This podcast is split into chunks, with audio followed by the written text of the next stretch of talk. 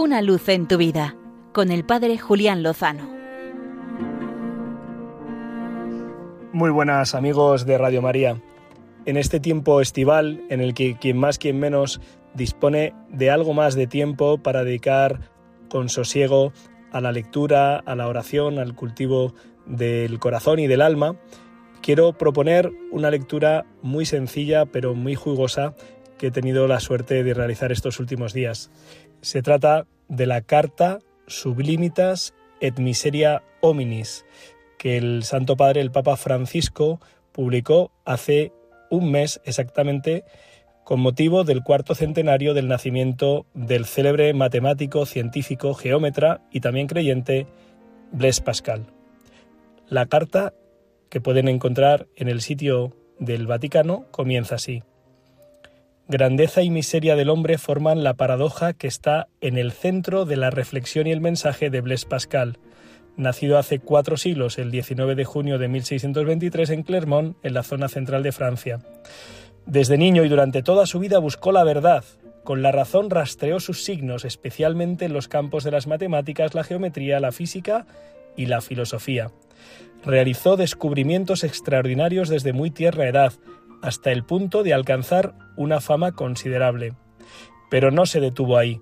En un siglo de grandes progresos en muchos ámbitos de la ciencia, acompañados de un creciente espíritu de escepticismo filosófico y religioso, Blaise Pascal se mostró como un infatigable buscador de la verdad y como tal permaneció siempre inquieto, atraído por nuevos y más amplios horizontes. Así comienza la carta del Papa Francisco. Me ha parecido una delicia porque algo había escuchado y leído de Blaise Pascal, por supuesto, esa celebérrima frase de que el corazón tiene razones que la razón ignora. También había oído hablar de sus pensamientos, esas sentencias en las que recogen magistralmente eh, experiencias de vida, reflexiones sobre Dios, sobre el sentido de la existencia, sobre la eternidad, sobre el pecado, sobre la redención. Y, por supuesto, había oído hablar de un tal memorial. Fue un escrito que desarrolló precisamente con motivo de su Noche de Fuego, el momento en el que Pascal tuvo una experiencia mística del Señor.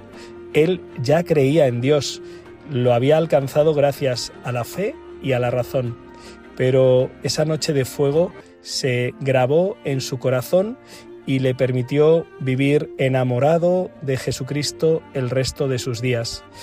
Él que contribuyó grandemente no solo al avance de la ciencia, sino también a la mejora de las condiciones de sus conciudadanos. El Papa Francisco menciona que estuvo detrás de la primera iniciativa de transporte público que se conoce en la historia, es decir, que sus reflexiones y su búsqueda de Dios no solo no le apartaron de los hermanos, sino que le condujeron a ellos.